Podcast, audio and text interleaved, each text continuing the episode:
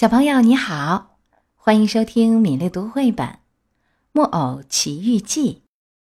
驴子落到水里以后，过了五十分钟，买主自言自语地说：“这会儿我那可怜的瘸腿驴子准已经淹死了，我把它重新拉上来，好拿它的皮做个出色大鼓。”于是，他动手拉绑住驴子一条腿的绳子，他拉呀拉呀。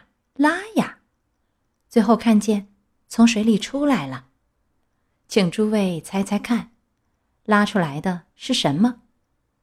他看见从水里拉上来的不是一头死驴，而是一个活木偶。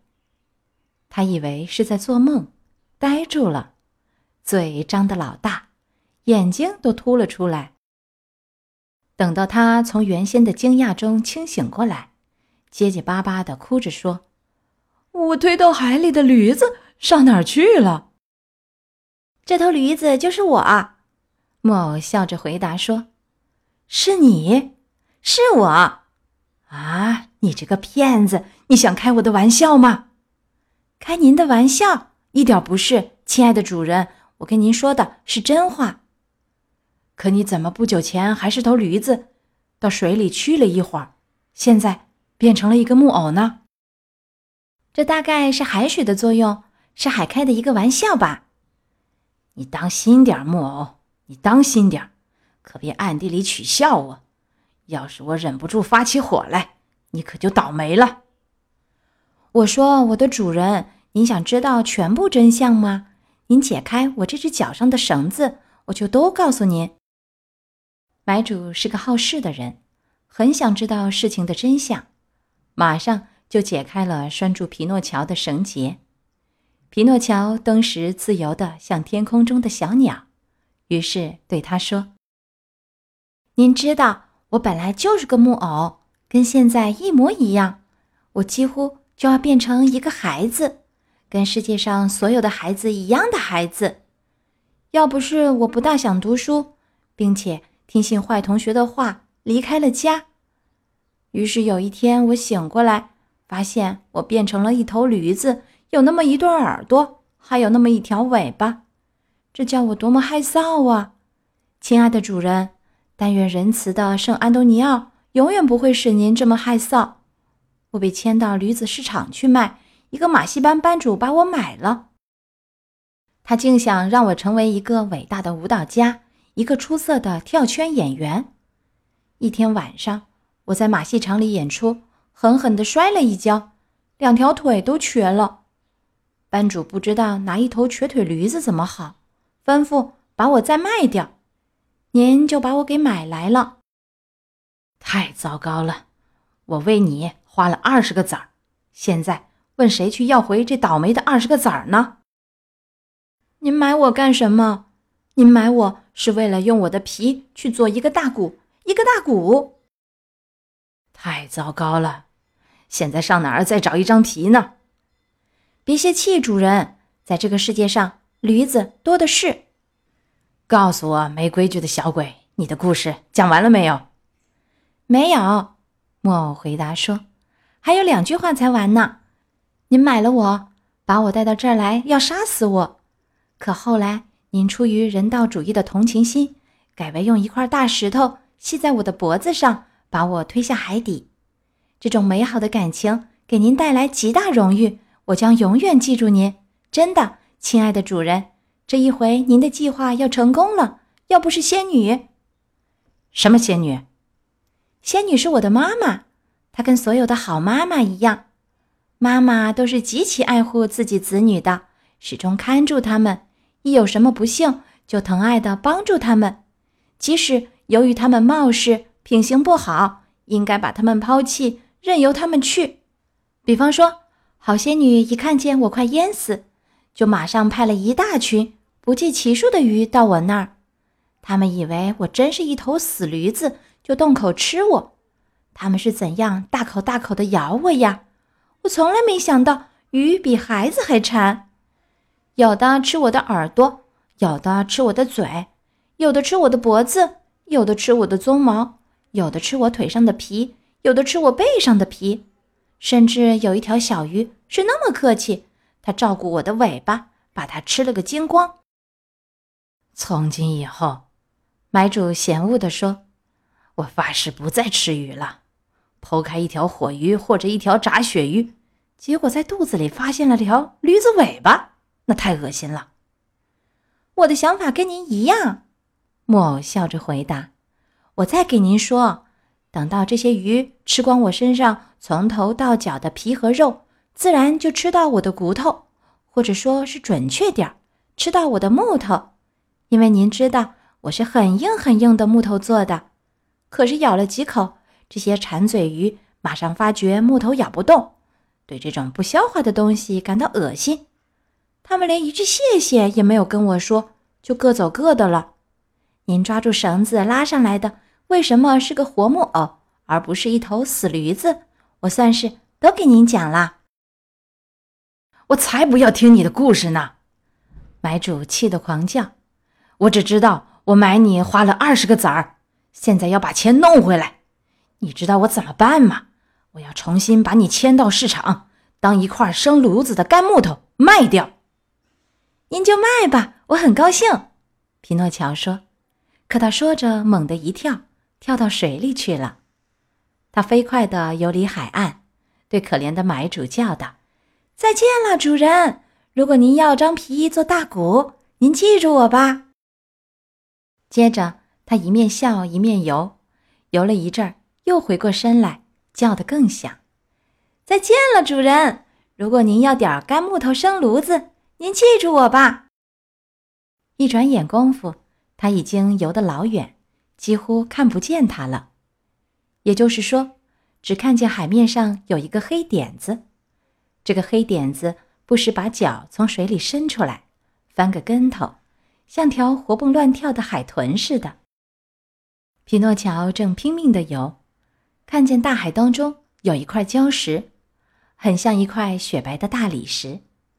礁石顶上站着一只漂亮的小山羊，亲热地叫着，招呼他过去。更奇怪的是，小山羊的毛不是白的，也不是黑的，也不是带黑白斑点的，像其他的山羊那样。而是天蓝色的。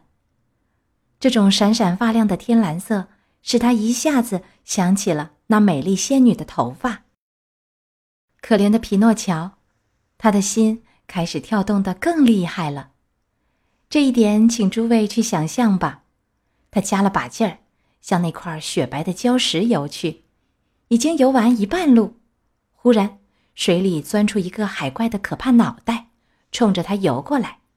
他的嘴张得老大，活像一个深渊，还露出三排长牙齿，叫人一见就心惊胆战。诸位知道这海怪是什么东西吗？这海怪不是别的，正是一条大鲨鱼。这鲨鱼在咱们故事里已经一再提到过。由于它老是为害，贪吃无厌，外号叫“鱼和鱼人的魔王”。诸位想象一下，可怜的皮诺乔看见这怪物时有多么害怕，他千方百计要躲开它，换条路游；他千方百计要逃走。可是这条鱼张开的大嘴巴像箭一样直冲着他过来。皮诺乔，千万快一点儿！那漂亮的小山羊咩咩叫着说。皮诺乔于是用手、用胸口、用腿、用脚拼命地游。快点儿，皮诺乔！怪物已经靠近了。皮诺乔使出浑身的力气，加紧游。小心，皮诺乔！怪物要追上你了。看吧，它到了，千万快一点，要不就完了。皮诺乔尽力游得更快，更快，更快，像一颗出膛的子弹。他已经游到礁石那儿，小山羊已经向大海俯下身子，伸出前腿要帮他离开水面。可是太迟了，怪物已经追上他。怪物深深的一吸，就像吸鸡蛋似的，把可怜的木偶吸到嘴里。他狼吞虎咽的把皮诺乔吞下去，皮诺乔一下子到了鲨鱼肚子里，狠狠撞了一下，整整有一刻钟昏昏迷迷的不省人事。等到他从这种昏迷状态中醒来，连自己也弄不清是在哪一个世界。他周围漆黑一片，黑的像把头钻到一瓶墨水里。他侧着耳朵听，什么声音也没听到。他只是不时觉得有一阵大风吹在脸上。起先他闹不清风是哪儿来的，可后来明白了，原来。鲨鱼的气喘病很厉害，它一呼吸就像刮北风似的。皮诺乔起先一个劲儿要鼓起勇气，可后来反复证实他是禁闭在海怪的肚子里，就开始大哭大叫，流着泪说：“救命啊！救命！哦，我真苦命啊！这儿没人能救我吗？谁能来救你呢？不幸的孩子。”在黑暗中，有一个很轻的嘶哑声音说：“这声音像是不协调的六弦琴发出来的。”说这话的是谁？匹诺乔问。他只觉得人都吓惊了。是我，是一条可怜的金枪鱼，跟你一起被鲨鱼吞进来的。你是什么鱼啊？我跟鱼毫无关系，我是一个木偶。你不是鱼？怎么让这怪物吞啦？不是我让它吞，是我被它吞了。咱们这会儿黑咕隆咚的，怎么办呢？咱们只好静静的等鲨鱼把咱俩消化掉。我可不情愿让它给消化掉！匹诺乔叫起来，又开始哭了。我也不情愿给他消化掉。金枪鱼接下去说。可我地地道道是个哲学家。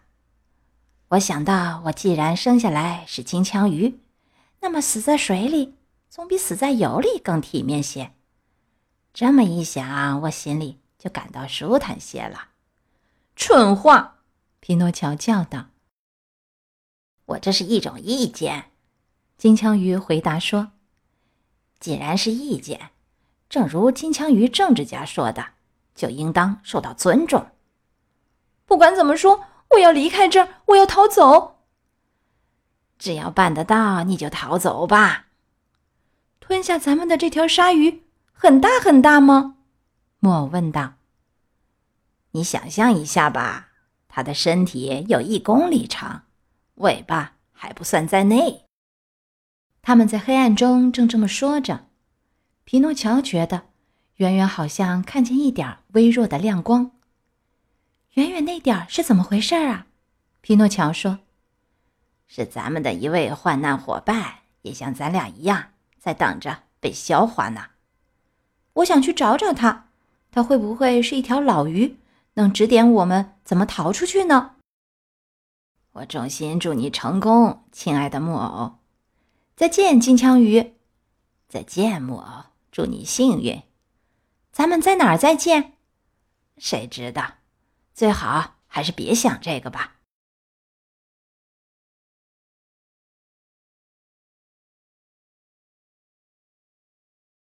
今天《木偶奇遇记》的第三十四章就到这里。变成瘸腿毛驴的皮诺乔被扔进了大海里，却因祸得福变回了木偶。没想到，很快又被鲨鱼吞进了肚子。黑漆漆的鲨鱼肚子里，远处那一丁点亮光是什么呢？会有危险吗？明天的米粒读绘本，我们在故事当中继续讲。再会。